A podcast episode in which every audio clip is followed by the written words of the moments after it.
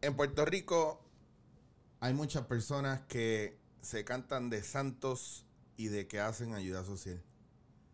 Pero hay solo uno que yo conozco que doy fe de que no solamente ayuda a los demás en Puerto Rico, sino que sale a otros países a dormir en el suelo, a comerles la comida, pero les hace camas y les hace casas. Hoy, en la Cara, un filántropo de verdura. Esto es Dándote en la cara.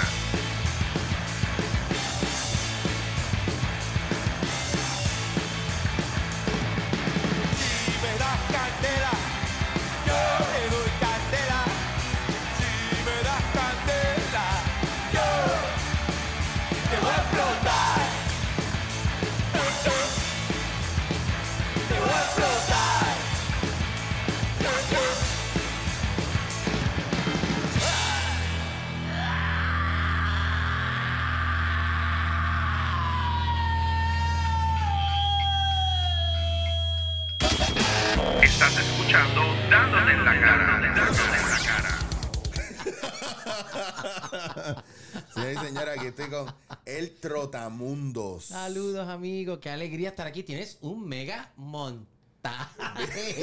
Estoy, estoy impresionado. ¿Viste? Porque, porque te tengo que invitar a mi casa y no puedo ir a cualquier sitio a montar.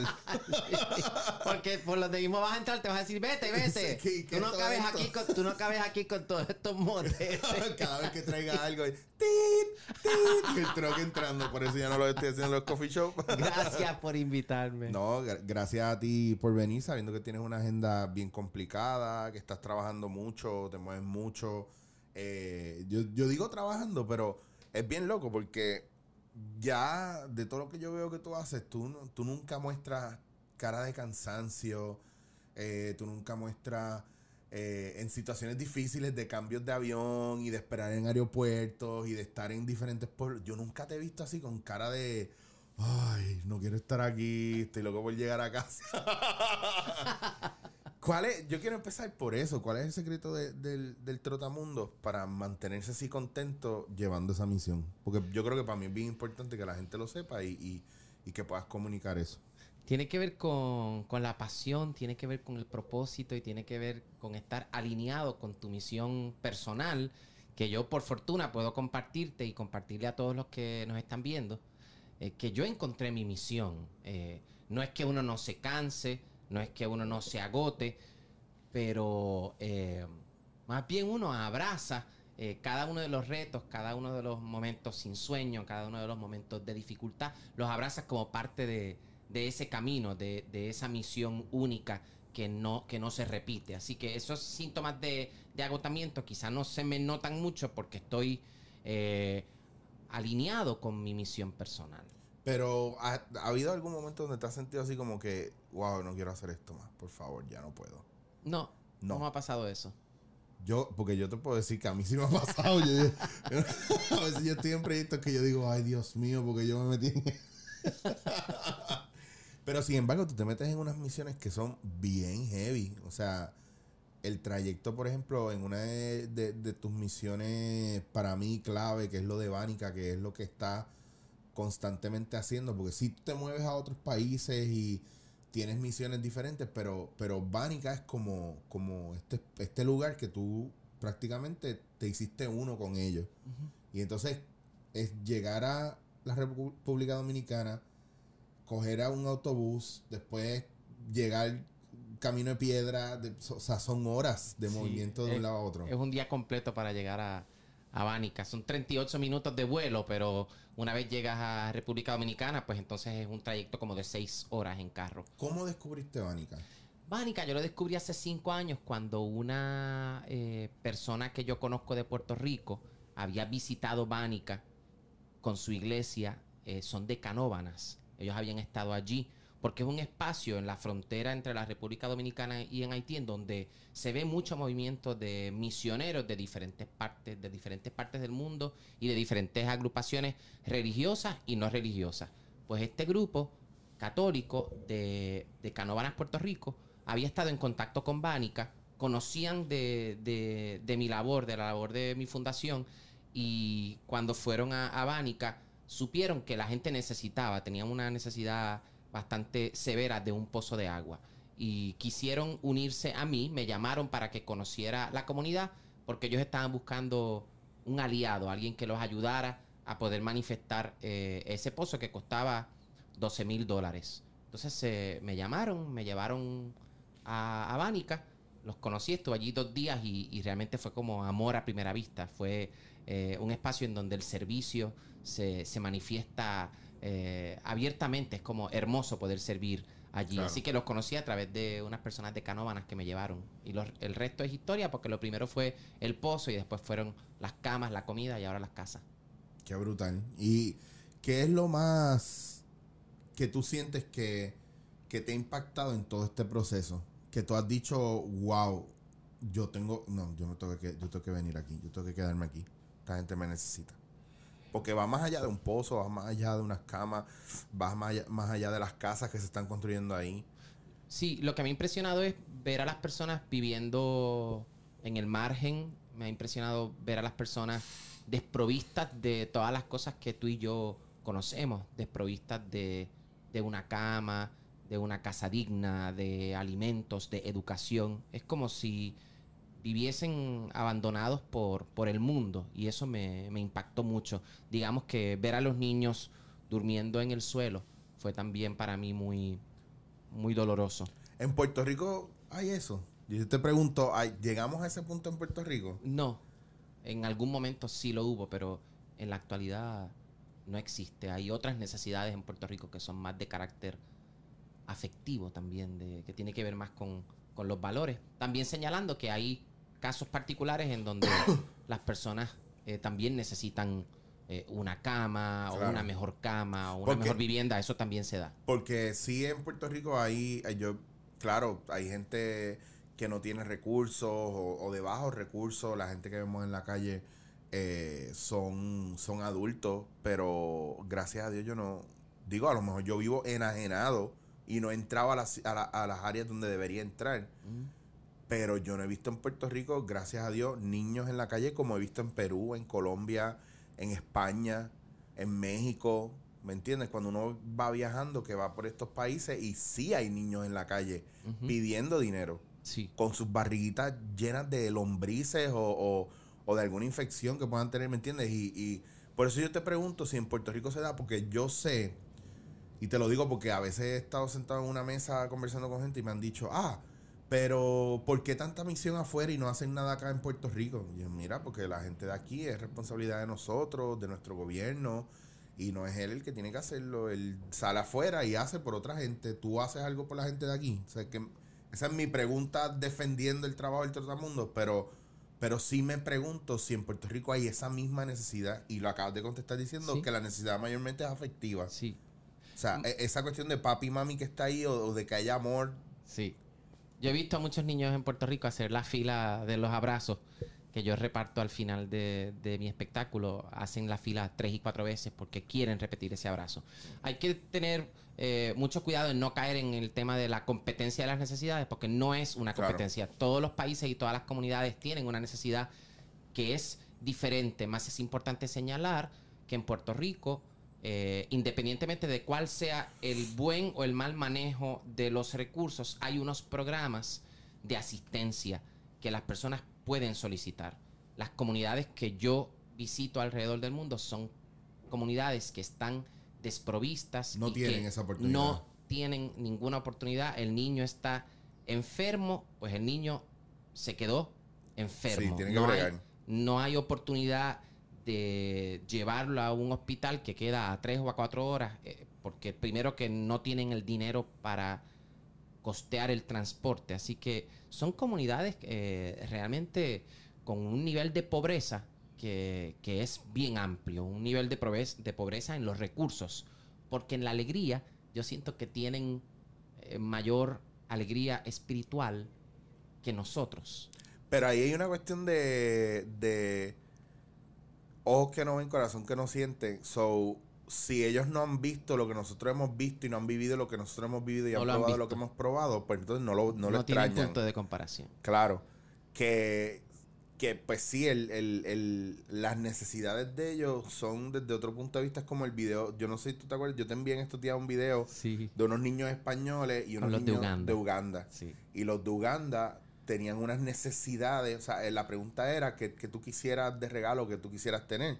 Y entonces muchos niños decían, los de España decían unas cosas de que si yo quiero ser YouTuber. youtuber, ser famoso, y los de Uganda, pues yo, yo quisiera, qué sé yo. Y los de Uganda me recordaron mucho a los de Bánica Eh. porque precisamente esas necesidades primordiales y básicas que son alimento, casa y una cama es la que los niños del mundo desean. Y, y nosotros tenemos acceso a eso.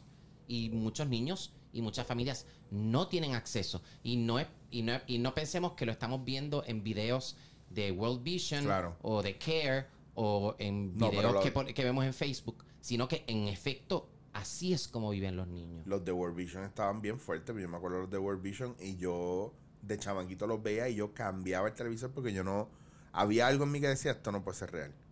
Pues es real. Y, claro, y teniéndote a ti cerca, tú habiendo ido y tú sabiendo la que hay, y tú en esa misión y yo los videos que veo, lo menos que yo puedo hacer es repostearlo. O sea, no me cuesta nada y me da esta vergüenza que sea lo único que...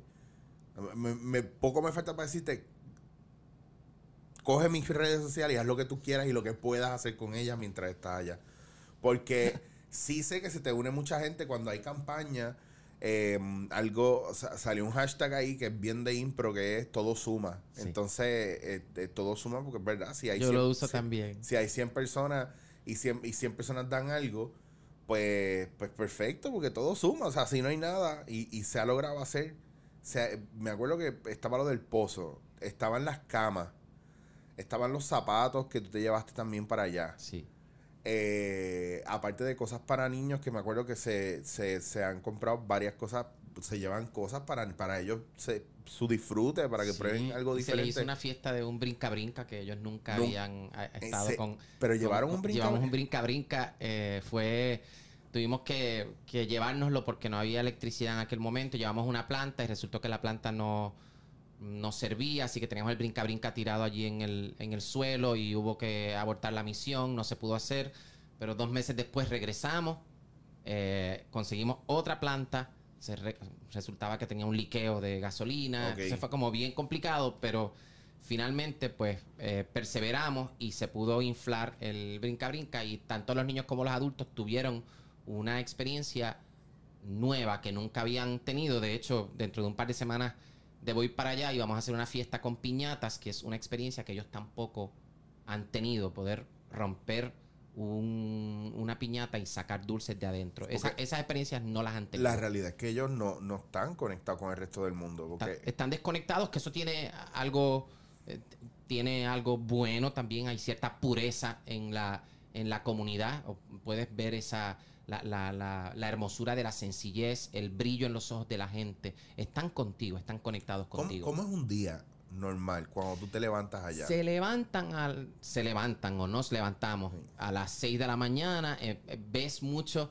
a los varones, a los señores de la comunidad, barriendo la parte del frente de, de las casas con eh, escobas hechas eh, a mano, ¿verdad? Con, con ramas. y ¿Esto es a qué hora más o menos? a las 6 de la mañana. O sea, que a las 5 empiezan a cantar los gallos, a las 6 de la mañana se toman un poquito de café y empiezan a... a- a- hay, hay una dignificación del espacio que es bien hermosa porque aunque es lodo y es polvo y es tierra, tú ves a la gente barriendo el polvo que está frente a su casa.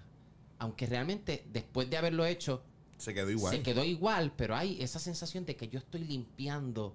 Bueno, si eh, están sacando las estoy piedritas, las piedritas de piedritas y las hojitas Claro. y, y el excremento de las, de las cabras y de todos los animales que, que estuvieron allí por la noche, porque los animales por la noche se pegan a las casas huyendo de, de la lluvia, así que se, se paran en el bordecito para no mojarse. Mm. Las cabras, los chivos, los, los gallos, los perros, todos los animales. Buscando el que- calorcito de la esquinita. es así. Así que después de eso, pues, eh, empiezas a escuchar a la gente sacar sus machetes, eh, prepararse, porque muy temprano en la mañana, 6.30 de la mañana, van hacia el conuco los hombres a trabajar en la siembra, a sembrar maíz, maní, yuca, café, los diferentes frutos que, que se dan allí en, en- en esa frontera. Muchos de los niños también eh, no llegan a la escuela porque sus papás o sus abuelos pues se los llevan eh, como mano de obra a, trabajar la tierra. Porque fue lo que ellos aprendieron también. Así que ellos de niños eh, trabajaban la tierra. Así que sus hijos también son mano de obra. Y, muchas veces los niños no llegan a la escuela porque están, porque están trabajando. Regresan a las 2 o las 3 de la tarde, se comen una eh, yuca hervida o con un salami frito o con un huevo frito, trabajan un rato más y a las 6 de la tarde ves a la gente recreándose, juegan un poquito de dominó debajo de un árbol y se acuestan a las 7 de la noche. Wow. Sí. Y es así de sencilla la vida. Es, es, es muy sencilla. No hay- no hay o sea, suena sencilla, pero dentro de todo lo que te estoy diciendo, pues es amarrar a los burros, arar. Claro, claro. Eh, es un trabajo muy físico con un sol realmente Heavy. que quema, que quema sobre, sobre la piel. Así que Sí, es un pero- espacio muy caliente. Pero ellos no llegan a su casa a las 7 de la noche a chequear el Facebook, el Instagram, a meterse en los, en los Lo rollos que hay del es mundo. mucho compartir entre la gente y tú ves a la gente hablando, cosas que acá casi no, no vemos. Tú ves a la gente compartiendo, hablando. O sea, que a las 6 de la mañana hay mucho murmullo de los hombres pasando frente a las casas porque van a ir a trabajar y dando chistes y hablando. Eh, esa es el- la tónica de- del espacio y es un lugar de, mucha paz. Que cuando yo voy allá tengo mucho trabajo. Hay, hay mucho trabajo de contactar a la gente para que te ayuden, hacer la campaña, tomar fotos, tomar videos, entrevistar a las familias. Pero se hace dentro de un entorno que es de mucha paz, la que yo siento en, en Bánica. Hay mucha serenidad en, en los cucubanos, en los animales, en las estrellas que se pueden ver. ¿Cómo ha sido eh, la, la aceptación de ellos contigo? Primero que todo, blanco. Segundo, di- digo blanco no en manera racial, es que cuando yo veo la- las fotos y los videos que ahí no hay blancos, punto, son todos negros. Entonces, ver esta persona no porque nunca hayan visto un blanco, pero de repente es como que, ¿y este casa aquí? Porque este no es de aquí. Y, y eso, y cómo, y cómo tú desde que tú llegaste has cambiado la vida de, de ese, ese espacio. O sea, ese espacio no es el mismo que era hace 10 años atrás, 5 años atrás. La primera reacción es de, de miedo. La primera reacción es de, eh, de no aceptación, de, de, de cuidado, de ¿Te, desconfianza. te costó, te costó ganártelos o...? Me costó varias visitas porque una persona de, de mi color en esta comunidad, pues primero tiene que ser gringo Claro. y segundo tiene que ser doctor.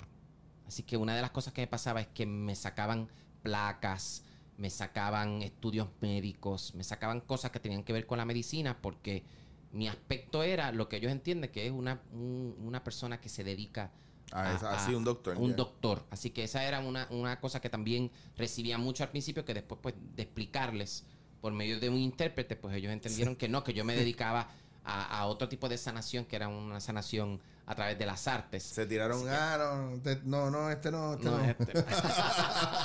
Así que eh, un poco aprender eh, creol, que es muy limitado el creol que yo conozco, pero ha sido uno de los elementos claves para poder ganarme la confianza de, de- de la comunidad. Muchas veces tú les hablas en creol y, y te miran como que es imposible que, Que de, sepas el que de- que de esta de este color de piel tan blanca salga, eh, ¿verdad? Una lengua negra, eh, afro, ¿verdad?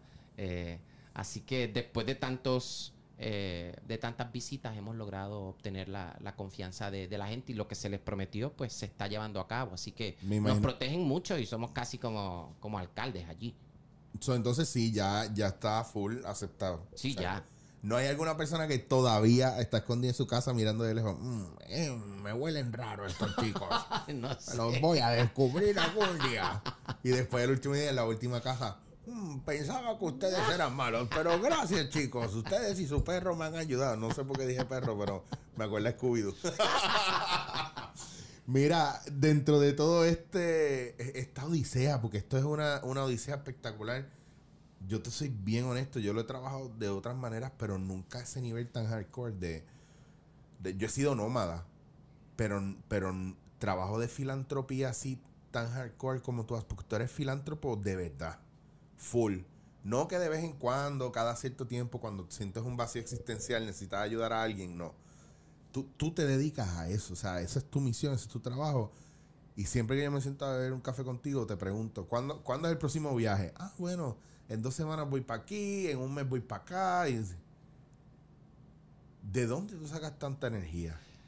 La energía la saco del encuentro que tuve con un niño. Cuando mencionaste Perú, México, Colombia. eh, cuando encuentras a los niños en la calle eh, pidiendo limosna, pidiendo comida. Mi primera misión humanitaria, que fue en el 2008, hace 11 años, con iniciativa, iniciativa comunitaria y el doctor Vargas Bidot, yo llegué a iniciativa comunitaria porque Francisco Zamora, un amigo en común que yo tengo con el doctor Vargas Bidot, había hecho misiones humanitarias con ellos y fue donde a mí me dice, Trotamundos, necesitas viajar con Francisco iniciativa. está, Francisco está brutal. Necesitas, sí, m- mi hermano, uno de mis mentores, uno de mis, de mis grandes amigos. Productor y, es, un tipo y es la espectacular. y es la persona que hay que acreditar porque fue la persona que me mostró y me dijo, necesitas viajar con Vargas Bidot. Y eso fue lo que hice, me comuniqué con ellos y le dije, So, bueno, per- sí, perdona que te interrumpa rápido. Entonces, antes de Francisco, tú, Trotamundos, hacía show para niños, hacía trabajo acá. Animador infantil en, Claro. en Puerto Rico, montando a los niños en un avión imaginario, llevándolos a conocer las riquezas del mundo por medio del baile, del juego, eh, del teatro, Y de las Francis- marionetas. Y Francisco conocía mi trabajo Y te sacó de tu zona de confort y te metió y en- me dijo, eso que tú estás haciendo, vete a hacerlo con Chaco y con los doctores en Uy. una misión humanitaria. Wow. Eh, escuché que había una misión humanitaria para el Perú. Yo dije, ay, chévere. Yo dije, ay, sencillo. Llamo, digo que quiero ir y pues me aceptan. Pero no fue así de, no fue así de fácil, porque eh, cuando pasé el proceso de entrevista, pues siendo una organización de servicio médico, pues yo no, no, no yo no encajaba, yo no encajaba eh, porque las artes, cantar para los niños, aunque yo creo firmemente que las artes son sanación, no estaba dentro de las necesidades primordiales de la misión que era de carácter médico. Así que después que yo les ofrecí lo que yo hacía con las artes y con los niños, y con la música, con el baile, con el juego, la pregunta siempre era, ¿pero estás estudiando medicina? ¿O, o estás estudiando para ser enfermero? ¿Sabes algo de medicina? sabes canalizar una vena, eh, sabes eh, tomar eh, la presión, sabes tomar un- niveles de azúcar, cosas que después aprendí eh, viajando con ellos. Eh, así que eh, me dijeron, bueno, pues en estos momentos no tenemos un espacio para ti. Así que me encontré con esa, con esa decepción y sabía que tenía dos opciones, o estudiar medicina o insistir. Así que eh, al par de semanas vuelvo a llamar le digo, bueno, ya me dijeron que no, pero pues yo quiero intentarlo nuevamente porque realmente quiero viajar con ustedes.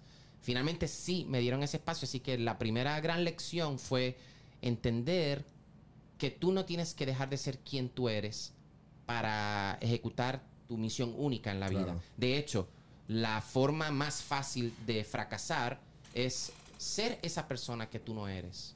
Así que ahora, mirando en retrospectiva, me doy cuenta que esa fue, aunque en ese momento no lo entendí, pero esa fue mi primera gran lección. Que estuviste, te mantuviste real contigo y con tus capacidades y lo que podías hacer. Punto. Sí, Dentro eh, de ese entorno. lo que yo tú podía podías hacer dar. era sumarme al, al equipo médico y sanar desde una parte holística, integral y apoyarles desde las artes. No solo a los niños y a los adultos que estaban allí de pacientes, sino al equipo médico cuando nos transportábamos, cuando íbamos de camino, cuando hacíamos nuestras Claro. reflexiones a la noche, utilizando las artes y el humor como vehículo de, de soltar. que no podemos quitar eso de, de lo que es la, la medicina en general, porque no es solamente tú estás eh, cuidando en cuestiones eh, quirúrgicas o médicas a nivel, qué sé yo, anatómico, sino que hay una cuestión emocional y mental que Porque uno cuando tiene que el, trabajar. cuando el cuerpo se enferma, proviene de. Sabemos que proviene de otros Sí, espacios. hay mucho, claro. Y muchas veces cuando un doctor está atendiendo el cuerpo de una persona, no muchas veces, sino que debe, yo creo que insertar dentro de su protocolo, preguntar a la persona cómo se siente, qué le está sucediendo. Claro. Y ahí yo siento que ahí la raíz. Pero estamos en un mundo que es muy de, de fast food, es muy de vamos a meterte una pepa y vamos Y a... se acabó, ya a- está. Vamos a mantener el sistema dormido y no estamos interesados en conocer la- las condiciones de- del paciente. Así que finalmente llegué al Perú eh, febrero 28 de mm, 2008 terminó la misión. Una semana estuvimos trabajando con los niños de Puno, en el sur de Perú, donde hay una alta tasa de mortalidad infantil por frío. Así que era, era, muy frío Por el frío. espacio. eh, los niños estaban quemados de la piel. La gente caminaba dos horas para recibir un analgésico, un cuidado médico básico al cual no tenían acceso. Así que ese fue mi primer despertar. Wow. O sea, la gente camina, muchos de ellos descalzos, a, a que alguien los vea y eso lo- los serena. Los serena y les da paz que alguien les, les regaló ese, ese espacio. Así que me encantó cantarle a los niños en la calle, en los barrios, en las escuelas, en los orfanatos. Más el verdadero despertar vino cuando la misión terminó, que nos desplazamos hacia Cusco, vamos a ir a ver Machu Picchu, estamos en la plaza de Cusco, Chaco y yo estamos sentados solos en una esquina, 11 de la noche, mucho frío, lo miro a los ojos, Chaco, gracias por, por recibirme la misión, gracias por, por permitirme ser parte de esta, de esta misión que me transformó profundamente, gracias, gracias, gracias. Y en ese agradecimiento se acercan dos niños, uno le pide una hamburguesa a Chaco, uno me pide un helado a mí, nos paramos los dos, cruzamos a un establecimiento de comida rápida muy famosa en, en Perú. Fuimos, compramos, él compró la hamburguesa, yo compro el helado. Regresamos a la plaza, nos sentamos con los nenes. El nene de Chaco se comió una hamburguesa en dos bocados, agarró el papel, lo botó en el zafacón y se fue. Y el nene que está sosteniendo la barquilla que yo le, le regalé, la sostiene, no la muerde. Y yo le dije, ¿la puedes morder? ¿Qué pasó? Y él la mira y la sostiene y me dice, no la puedo morder. Yo, ¿qué pasó? ¿Por qué no la puedes morder? Dice, bueno, no la puedo morder porque si la muerdo se me acaba. Y fue en ese instante, por eso te digo 28 de mayo del 2008, porque en ese instante me cayó un rayo arriba. Fue, Claro. fue una canalización que no tiene, no tiene explicación humana. Fue eh, un llamado, un sacudir, un removerte el tapiz, se remueve el piso completo de tu vida, se- todo se te pone patas para arriba, porque sentí en ese instante su hambre, su dolor, su añoranza, su deseo de recordar, prefería recordar la barquilla en su mano que tener el sabor de la barquilla en su, en su boca. Así que me enfrenté con el hambre y me enfrenté con la soledad y ese niño tenía siete años y estaba solo y estaba vendiendo goma de mascar. Y esa noche se sembró a través de ese niño en mi corazón la inquietud de que yo sabía de que yo podía hacer más. Y al día de hoy, 25 países después, la contestación a lo que te estoy diciendo, por qué hago lo que hago y cómo hago lo que hago, y se lo debo al pequeño Inca, su nombre es Anthony, y es el motor de mi proyecto, porque esa noche yo prometí que yo iba a hacer algo por los niños del mundo, y ese niño en- me entregó en mis manos a través de, de ese intercambio de un helado, me entregó mi misión. Así que en cada rostro yo lo veo. Yo fueron dos semanas de llanto profundo. No había consuelo para mí. Y mi único consuelo comenzó cuando llego a Puerto Rico, incorporo la Fundación Trotamundos con el propósito de transformar la vida de los niños utilizando la música como vehículo en comunidades especiales y desprovistas del planeta. Y en la acción comencé a sentir paz. Y entonces le escribí una canción que se llama El Pequeño Inca, que establece ese, encuentro con, con, el niño y por medio de la música yo también comencé a sanar y a contar su historia. Me preguntaba por qué yo no pude recordar nunca su rostro, porque así como te estoy contando con lujo de detalles el encuentro, el rostro del niño,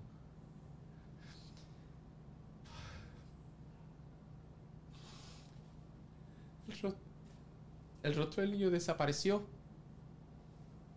y me lo cuestionaba. Pero después supe que, que me tocaba olvidar el rostro del niño para poder verlo en los rostros que después he tenido la oportunidad de, de mirar. Fue como el niño se convirtió en una como en una encarnación, como en un flujo etéreo, como un pájaro que vuela. Y, y él es el centro de mi, de mi misión, es Anthony, el pequeño Inca. Claro. Y Eh, Anthony, y Anthony está en todos los niños que tú. Está en que tú ti. ves. Está, está en la comunión que tengo con el mundo y está eh, en mi profundo sentido de amor por la humanidad, que es lo que es la filantropía, amar a, a la gente. Hay una payasa, doctora payasa colombiana, que dice que la vida es color amarilla. Amar y ya. No, no hay otra cosa que necesitemos. La humanidad ha demostrado que el discurso de odio, de separación que hemos estado utilizando no funciona. Entonces, tenemos que intentar otra cosa. Y tenemos los recursos, que es amarnos. Pero entonces, cuando empiezas a amar, pues entonces eres ridiculizado, eres señalado, eres cuestionado, eres... Pero hoy día, hoy día todo lo que se haga bien eh, eh, cae en la boca de, de la burla, de la, de la condena. Cae en el freakness, cae en la rareza y cae en qué es eso. ¿Qué es eso? Más la respuesta está en el amor. Y como me dijo, como me dijo Dani Rivera, uno de mis eh, mentores del servicio también, me dijo, el amor es un riesgo.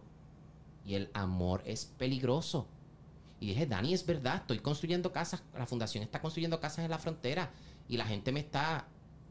Un tipo en Instagram me etique- etiquetó al presidente de la República Dominicana. Hashtag boicot al trotamundos. Eh, eh, etiquetando al presidente de la República Dominicana cuando lo que nosotros estamos haciendo es apoyando lo que el gobierno no puede hacer. Porque el gobierno viene obligado a brindarle una vivienda digna a la gente. Y sucede lo mismo en Puerto Rico. ¿Tú Claro. crees que el gobierno tiene todos los, todos los recursos para resolver todos los problemas que hay en Puerto Rico? Pensamos que deberían tenerlos, Pensamos pero, que sí, pero no. Pero no, porque yo creo que la solución de los problemas es de acción ciudadana, de organizaciones sin fines de lucros, del gobierno, de los alcaldes, de pero- los individuos, de las empresas privadas. Es un trabajo en colectivo. No Pero se es- puede decir que eso le toca a Ricky Rosselló. Pero es como cuando decimos que, ah, yo voy a dejar esta basura aquí en esta esquina debajo de esta palma porque hay un tipo que lo recoge. Y- y- Y la realidad es que no necesariamente hay un tipo que lo recoge o de aquí a que llegue el tipo que lo recoge, la basura salió, voló de ahí al mar. Entonces la gente, la gente piensa, es esa dejadez y esa ese sentido de, de falta de pertenencia. De y que, siempre le toca a otro. Claro. Nunca entonces, te toca a ti. No nos, nunca asumimos la responsabilidad, no. Pero es que nos pasa en las relaciones, en las emociones, eh, en situaciones con otras personas. Eh, nunca, yo, yo a veces, yo trabajo con gente que yo quiero un montón, pero no son capaces de conectar con esa parte emocional y todo el tiempo es, no, la culpa es del otro. No, ah, mira este bobo llorando. No, mira, ah, pero a mí no me traigas esas emociones que yo no estoy para ahora. Entonces todo el tiempo es un no, no, no, no, no, no quiero bregar con nada de nadie, mucho menos con lo mío. Entonces, claro, cuando vienes a ver, tampoco, tampoco a la hora de buscar soluciones, lo que siempre están viendo es el problema.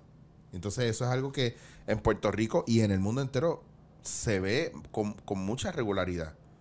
Pero es triste porque es que eso es mirar para otro lado. ¿Y qué pasaría si todos, desde nuestro espacio, decimos, yo voy a poner mi granito, yo voy a hacer mi parte? Y suena a folleto y suena a me estás vendiendo, me quieres meter las cabras, pero es la respuesta. Pero es que- la respuesta es... Que me digan o- otra.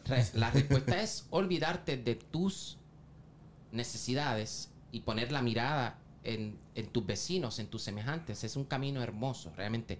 Servir es un camino hermoso. Los otros días alguien también decía que si la gente supiera el buen negocio que es servir y ayudar, ayudarían y servirían solo por negocio. Porque realmente paga. Y también alguien, los otros días, porque estoy también escuchando audiobooks Ajá. y en, en los aviones y en los traslados, escucho, me oriento, estudio, que la persona que ama es eh, la persona en el salón, todos ahí juntos, en- el más que ama es el que lleva la delantera. Pero también tienes que saber que, que vas a ser señalado, ridiculizado, se van a burlar de ti eh, y van a suceder todas las cosas que ya sabemos cuando descubres tu misión. Pero hay que sintonizar en tu misión, en tu trabajo y saber que la gente se va uniendo. Entonces, regresando a lo que te dije de Dani Rivera, le dije que me están ofreciendo cárcel, la gente me está ofreciendo que me van a llevar preso. Y él me mira y me dice, pues tú me avisas porque yo voy preso contigo. Y me llenó de tanta paz. Bueno, y de ir preso, Dani sabe. Claro. Pero saber que tienes tus amigos que te dicen yo estoy contigo y si amar es un delito, pues llévame preso. ¿Tiene, tiene muchos amigos del trotamundo, de verdad. Tengo muchos am- tengo ay, yo voy caminando por el mundo ofreciéndole a la gente mi amistad. Y entonces cuando tú ofreces, cuando ese es tu producto, cuando tu producto es el abrazo, el amor, la amistad, pues chicho, eso es lo que vas a encontrar. Y se vuelve abrumador, la gente te pide mucho o, o te da más de lo que te pide. Ay, me da mucho más de lo que me piden. Por- La, gente está como, ay, un abrazo del trotamundo, me escriben. Cuando yo te vea, te quiero abrazar. Y he tenido las hermosas experiencias de una persona que lleva tres años siguiéndome por Instagram. Y se encontró conmigo en un show, en un aeropuerto. Y es un abrazo bien poderoso. Claro. Yo creo, entre las cosas que creo, en la música, en el amor, en el servicio, en el abrazo, esas cuatro cosas, entre otras más, el abrazo es una de las expresiones más hermosas Sí. de amor que yo conozco y que la uso todo el tiempo para conectar y para transformar. Yo creo que una persona se transforma a nivel químico, molecular. Tú te transformas. Sí, el abrazo- Hay- el hay- abrazo es- es una cosa muy poderosa y yo la uso constantemente. Sí, el abrazo es heavy.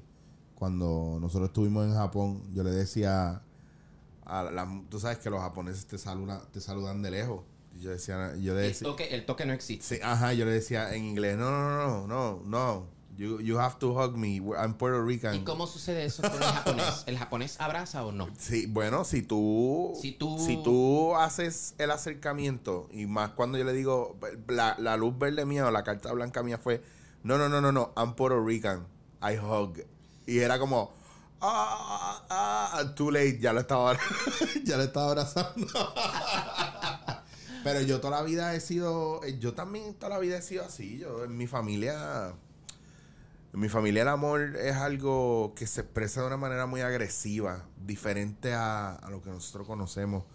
En mi familia en general, eh, más que amor ha habido mucho conflicto, eh, mucha, hay, hay mucha, ha habido mucha guerra y ha habido mucho, mucho maltrato emocional y, y ese desarrollo eh, en mi familia en general. Yo estoy hablando, o sea, mi, mi relación, la relación de mi mamá con mi papá, la relación de mi mamá con su mamá, con su papá, los hermanos, los abuelos, mi relación personal con mi mamá al principio. O sea, cuando tú vienes a ver, hay, hay, hay, una, hay una nube negra y quien traía de una manera u otra ese amor, eh, lo, lo traía yo, lo traía mi hermana, pero siempre fue así de agresivo. Entonces, cuando me hago adulto, yo ah, como que es bien difícil para mí, yo ese mismo amor de niño, tenerlo, porque la gente malinterpreta.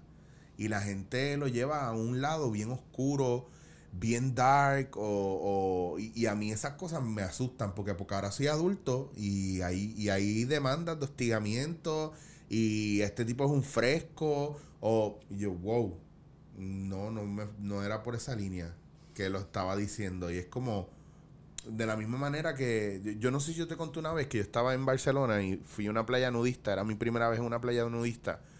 Y pues ahí yo rompí con esta cuestión de, de, de ese pudor que uno tiene con relación a uno mismo, a, a- a- la- al sexo, a, a la desnudez. Pero sin embargo había un señor desnudo, con sus dos hijos desnudos y su esposa desnudo en la playa. Y, en- y todos normales y todo con los guindalejos por fuera y que sea, pero nadie estaba pendiente a eso, ¿me entiendes? Entonces ahí es que yo entiendo esto de que la maldad está en el ojo de quien lo ve, primordialmente. En otros casos no, pero hay unos casos que, que tienen que ver con eso. En algún momento tú has sentido, y, y te lo, lo- creo que lo contesto con lo de la situación de la persona esta, de que lo que tú haces, la gente lo malinterprete o, o lo vea como algo negativo. Porque yo escuchar que me digan a mí, ay, ¿por qué él no hace eso mismo con gente acá? Siempre hacen cosas para afuera, pero para aquí no hacen nada por nadie. Pero es que yo te veo haciéndolo en los dos lados. Lo que pasa es que como tú dices, ahí tú estás cubriendo una necesidad de acá de una manera y allá de otra.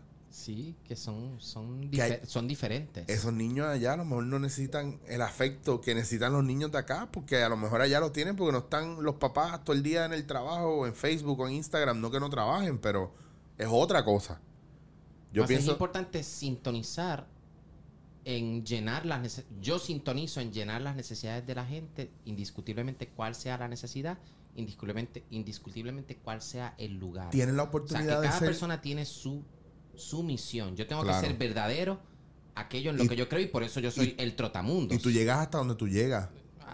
Y no puedo hacerme yo responsable de todas las necesidades de todos los niños en todos lugares del mundo. O sea, hay unos lugares que tú apadrinas y con los que tú Claro. te sientes alineado. Por- si fuera por mi corazón, yo, yo estaría en todas partes, más llego hasta donde puedo.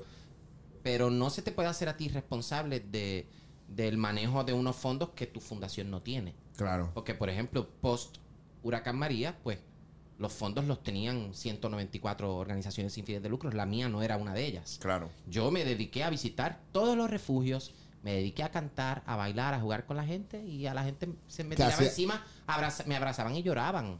Esa fue mi Claro. aportación en ese momento en particular. Para y lo- pintarle los cuartos a, unos, a unas niñas en Bayamón y en Comerío y llevarle una cama porque Sí, lo había perdido todo. sí, lo habíamos- o sea es que, verdad. naturalmente, el que no quiere ver, el que tiene su discurso, no importa que tú le des la evidencia, va a seguir emperrado en, su discurso de odio, en su discurso Sí. de competencia, porque son personas que piensan que si tú le das a los niños eh, la República Dominicana, pues te le estás quitando a los niños de otro lugar del mundo y la prosperidad desde donde yo opero no funciona de esa manera. Claro. Hay, hay realmente para todo el mundo y tenemos que seguir ejercitando el servicio y el amor porque es una sábana inmensa con la que todos nos podemos arropar. Te apoyan los demás artistas en el país. Sí, eh, realmente cuando yo, después de hacer el, el pozo, que eran 10 mil dólares, y yo dije, ¿dónde yo voy a sacar 10 mil dólares? Porque sentí como mucha, como que, que una cifra grandísima para mi fundación. Era como un proyecto de gran envergadura. Y fue como que, ¿de dónde yo voy a sacar? Y dije, bueno, pues vamos a las redes sociales a ver qué tal. Y eso fue lo que hicimos en una semana. En cinco días se recogieron esos 10 mil dólares. Así Qué que fue bien transformador para mí porque yo sigo pensando que era una suma grande y que recogerla en cinco Es que días es fue una suma grande. es una suma grande y que fue era viable. Así que después de eso entendí que mi llamado era a subirle el volumen al amor y a pedirle a la gente que utilizara las redes sociales con ese poder de compartir. Porque si tú no tienes 5, 10, 20 pesos o 100 pesos para la fundación, para comprar bloques y cemento, sí puedes darle share a una publicación y hay Claro. mucho poder en el share porque vas a llegar a personas que, que no conocen de tu trabajo. Así que creo en ese poder de compartir y creo que nos toca subirle el volumen al amor y ahí fue donde empezó a aparecer las Olga Tañones de la vida y los Wisines de la vida y Carla Monroy y Luis Fonsi y Ernita Nazario y descubrieron el trabajo que yo estaba haciendo y se multiplicó. Y entonces ahora estamos en el proyecto de las casas que cuesta 5 mil dólares cada una y con lo que cuesta una casa en Puerto Rico, 250 mil dólares, pues estamos haciendo 50 casas en la frontera de la República Dominicana con Wow. Haití. Y le cogí como también miedo a los 250 mil, porque yo dije, wow, eso es un montón de dinero, es un cuarto de millón de dólares. Pero en la actualidad vamos por, vamos por 80 mil, o sea que estamos Wow. Estamos bien cerca. ¿Y cómo lo hemos logrado? Pidiéndole a la gente. O sea, ya tienen que estar, ya Julián Gil y tú y Jaime Mayor y Carla Monroy y Ernita deben estar hastiados porque yo todos los meses les escribo.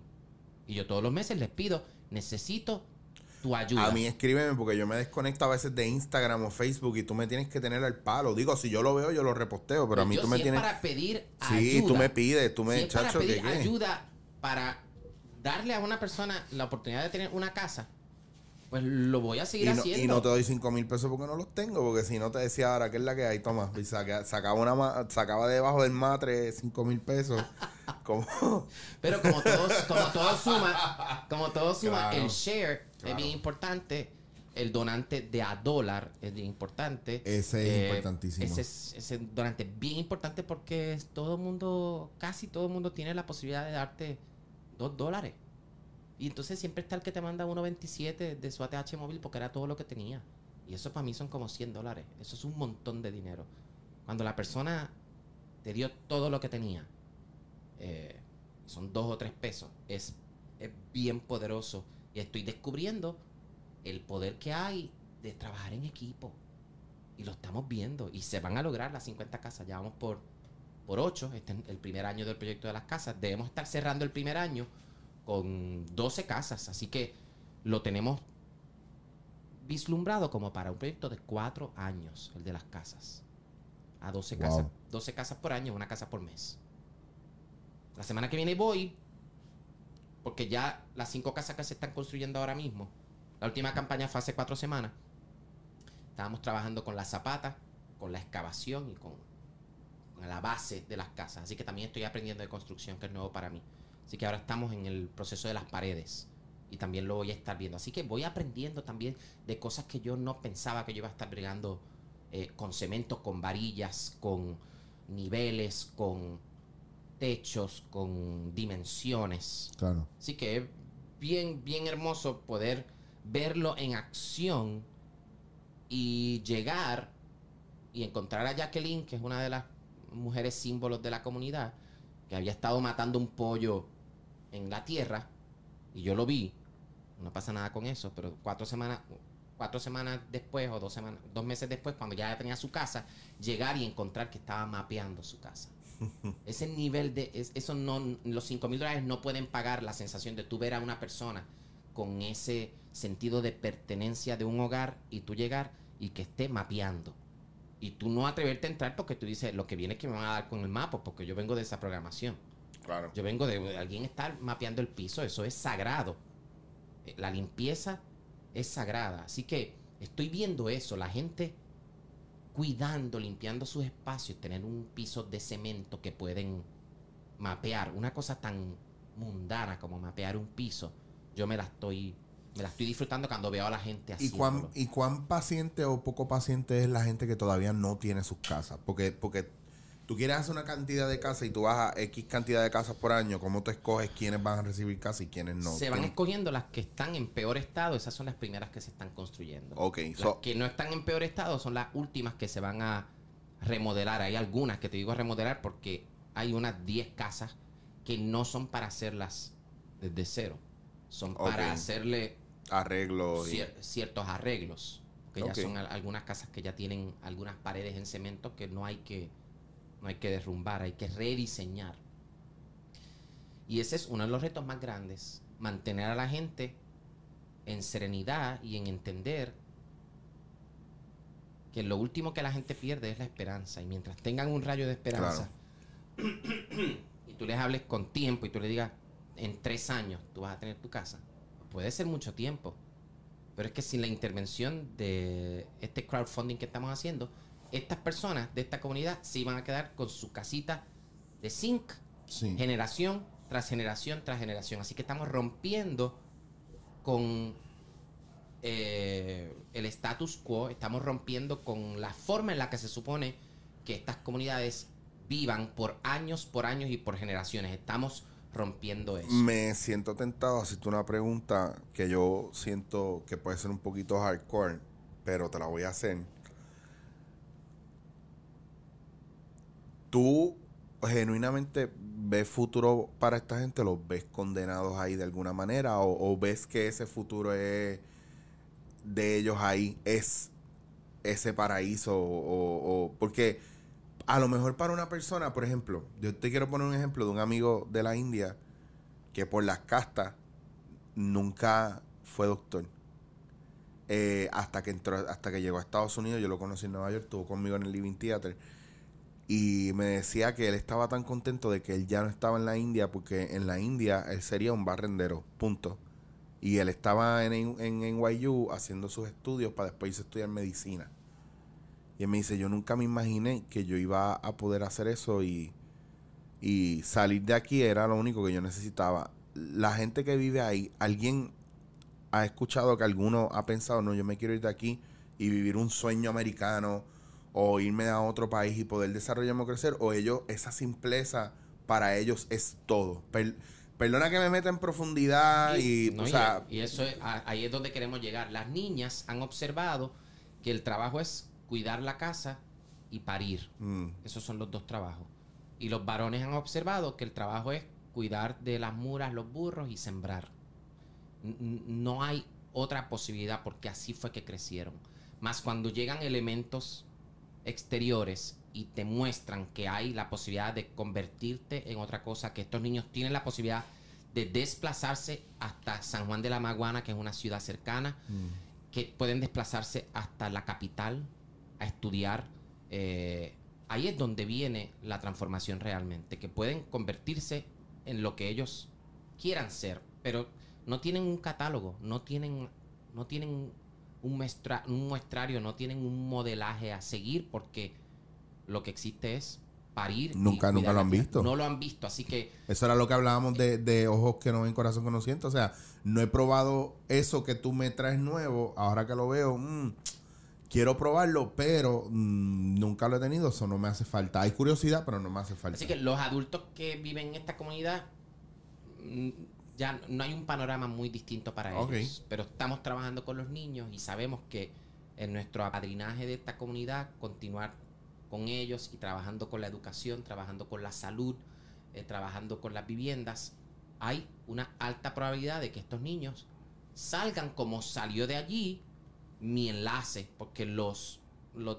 los amigos de Canóbanas que me llevaron al pilón de Bánica, me llevaron y me presentaron al padre Mateo, que es nacido y criado en el pilón de Bánica y que es mi amigo y colaborador, porque es quien está supervisando la obra con la Fundación Trotamundos en su comunidad.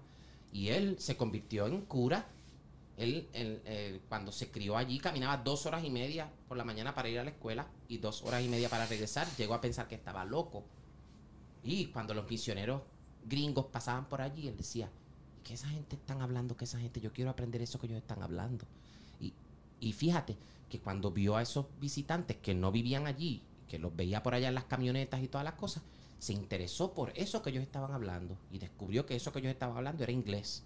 Y de ahí fue su búsqueda hasta que salió de allí, llegó a la capital, se convirtió en, en cura y al día de hoy habla cinco idiomas y es el wow. él, una persona de, de gran valor en la comunidad. ¿Por qué? Porque es la persona que sabe cómo se vivía allí y no quiere que esos niños que están ahora creciendo pasen por las necesidades que él tuvo que pasar. Y él me mira y me dice, Trotamundos, es que ya con el pozo no tienen que caminar una hora hasta el río como lo hacía yo. Ya con el pozo el agua sale frente a cada una de las casitas. Hmm. Eh, él dormía en el piso, pues los niños de ahora tienen una cama. La casita en la que él se crió era una casita muy, muy humilde. Pues ya hay la posibilidad de, que las cosas van cambiando. Así que yo creo en... eh, me siento altamente bendecido de poder tener la oportunidad de servir en esta comunidad y en las 27 comunidades con las que estamos trabajando en diferentes partes del mundo y las 170 que nos faltan. ¿Hacia dónde, después de Bánica o durante Bánica, qué otros planes tiene Trotamundo? Me invitaron a trabajar con una comunidad en Iguazú, en el norte de Argentina. Una comunidad que queda a 15 minutos de... Es una comunidad guaraní, eh, que queda a 15 minutos de las cataratas de Iguazú, que es un parque nacional muy famoso, posiblemente de las tres cataratas más famosas de- del mundo entero, pero que en esta comunidad aledaña a un espacio en donde fluye el agua de manera abundante, pues ellos no tienen agua. Así que ya los conocí el año pasado cuando estuve en Argentina, llevando una charla de motivación y de, servicio a un grupo de jóvenes rotarios en San Justo, Argentina. Y dije, bueno, ya estoy aquí, quiero ir a Iguazú, voy a Iguazú, conozco esta comunidad. Y se compraron varias camas, se hizo una entrega de juguetes y de comida. Y el cacique de la comunidad me dice, la comunidad te ha, ha- te ha escogido Totamundos como el padrino de la comunidad. ¡Ay, fantástico! ¿Y qué necesitan de mí? Pues necesitamos un pozo. Necesitamos el bizcocho, los, Necesitamos los trajes. Un pozo. Necesitamos un pozo. Así que eh, lo que está sucediendo en Bánica es un poco como un modelo. Un preámbulo un también. a modelo lo- para, para la fundación de cómo se hace mejor, de dónde podemos aprender, de dónde ajustar, porque sin duda es un gran reto. Y queremos poder brindar esas mismas experiencias en otros lugares del mundo, porque no es tan distinto el mundo como creemos que es. Vas a ver esta vivienda de planchas de zinc y de madera, la vas a ver en Colombia, Claro. la vas a ver en Perú. Las hay Es aquí. Las- aquí hay alguna que otra. También. O hubo también Sí. bastante. Así que las vas a ver en todas partes del mundo y quieres poder eh, hacer ese trabajo de transformación en donde sea necesario. Así que la contestación a tu pregunta, pues Argentina, hay un comedor social en Cartagena, Colombia, con quien también estamos colaborando. Hay Pero gente, que, hay gente que quiere colaborar contigo. Eso es, es- es posible. Hay gente que quiere irse. Yo sé de mucho. Yo me iría a misión Nosotros contigo. hemos hecho, la fundación ya ha hecho como seis u ocho viajes grupales donde nos llevamos a 10 personas a tener la experiencia de, de ¿Cuál- una misión humanitaria. ¿Cuáles son los requisitos básicos para eso? Te pregunto porque hay gente que le interesaría y hay gente que No. dice. Tener un corazón de servicio, tener un talento que aportar. Y sus eh, vacunas al día. Sí, tener, tener su, su pasaporte. Eh, pero yo siento también que el deseo de, de servir. O sea, a- ¿Cómo? Te pregunto porque es que esto que, esto que te estoy preguntando lo estaba hablando con una amiga. Y ella me dice, pero, pero, ok, ¿y cuánto de dinero yo necesitaría para yo, pues, poder ser parte de eso? Di- me dicen dinero porque están pensando, yo me imagino que yo me toque pagar mi pasaje, que que yo tienes, que, tienes Claro, que costearte todo. claro, prácticamente, Costearte porque... todo y, y entre el pasaje, la estadía, la comida, la transportación, que es como los mismos gastos que tú puedes tener cuando te vas de vacaciones claro. a cualquier lugar. Eh, Son los mismos gastos y ahí... Lo único que esto es, esto es turismo eh, social. Social.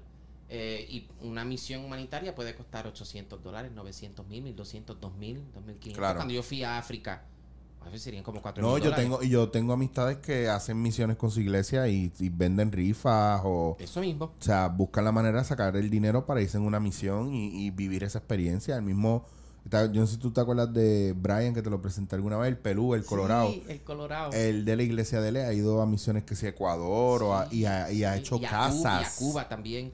Y él ha construido casas. de en- la las viviendas es una necesidad que tú piensas que todo el mundo tiene una casa, Chicho, y no todo el mundo no tiene una todo el mundo casa. tiene una casa, yo te lo digo. Nosotros tenemos sí. una casa, pero Yo, Sí. te, puedo- yo te puedo hacer historias de eso. sí, yo sé. No hay nada más. Y, y los que tienen casa, no hay nada más aterrador en Nueva York que pasar por el housing court que te digan que el, que el alguacil va a Te quitarte. van a quitar la casa. Sí, eso yo sé, yo viví eso tres veces. Wow.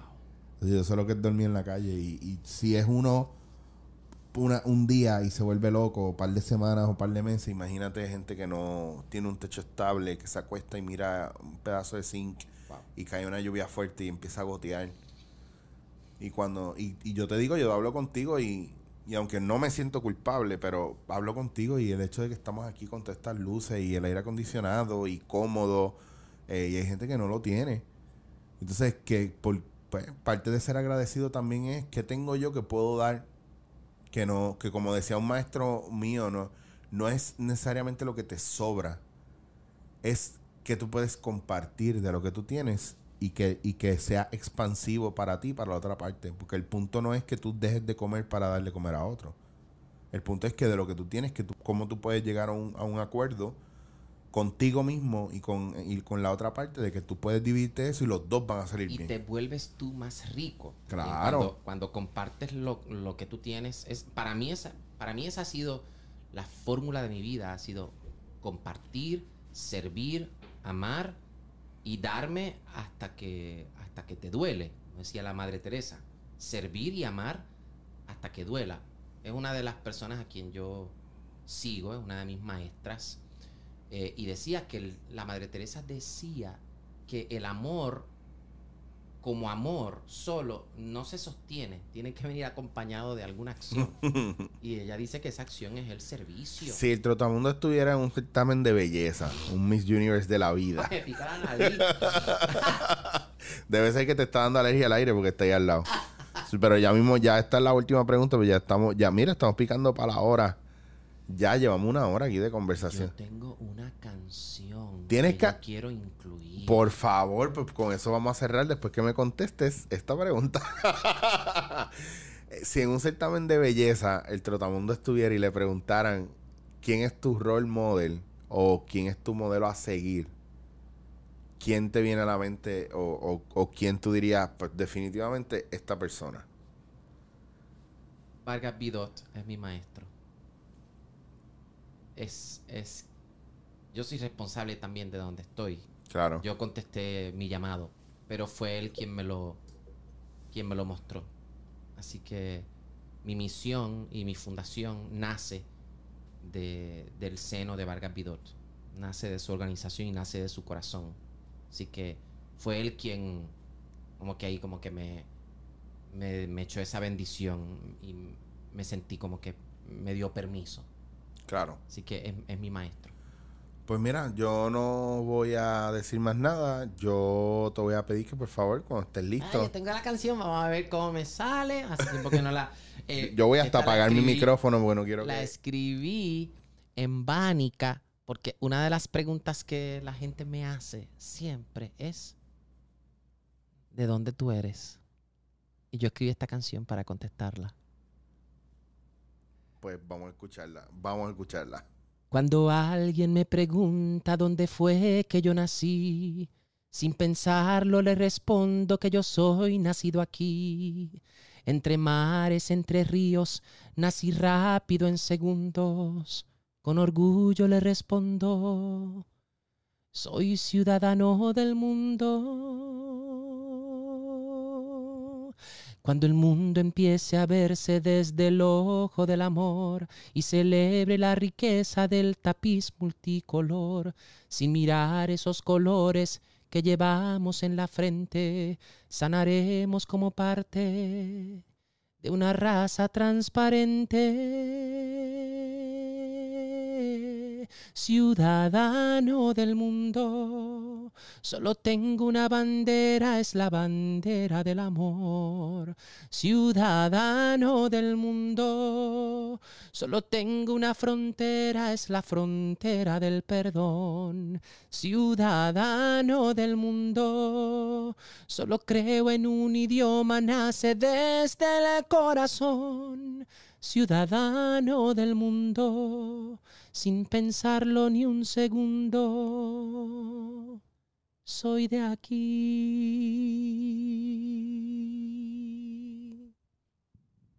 Bravo. Ahí tenían al Trotamundos en vivo.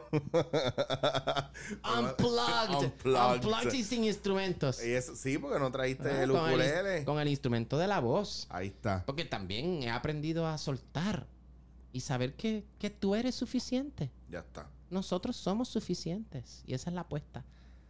Oye, pues, Troti Trotamundos. Hermano, qué honor. Gracias, ¿no? El honor obviamente es mío. Qué placer. Gracias por venir hasta acá, por sacar de tu tiempo. ¿Dónde te consigue la gente? La gente que te escucha aquí por primera vez. ¿Cómo pueden aportar a la Fundación Trotamundo, etcétera, etcétera? Amo, soy muy social. Amo las redes sociales. Así que me encuentran en Twitter, en Instagram y en Facebook como el Trotamundos. Y cuando visiten ahí mis redes sociales van a encontrar mis campañas y las formas en las que pueden aportar a la Fundación Trotamundos, que son diversas. Vía PayPal, eh, ATH móvil en el botón de donar, nos van a encontrar como Fundación Trotamundos.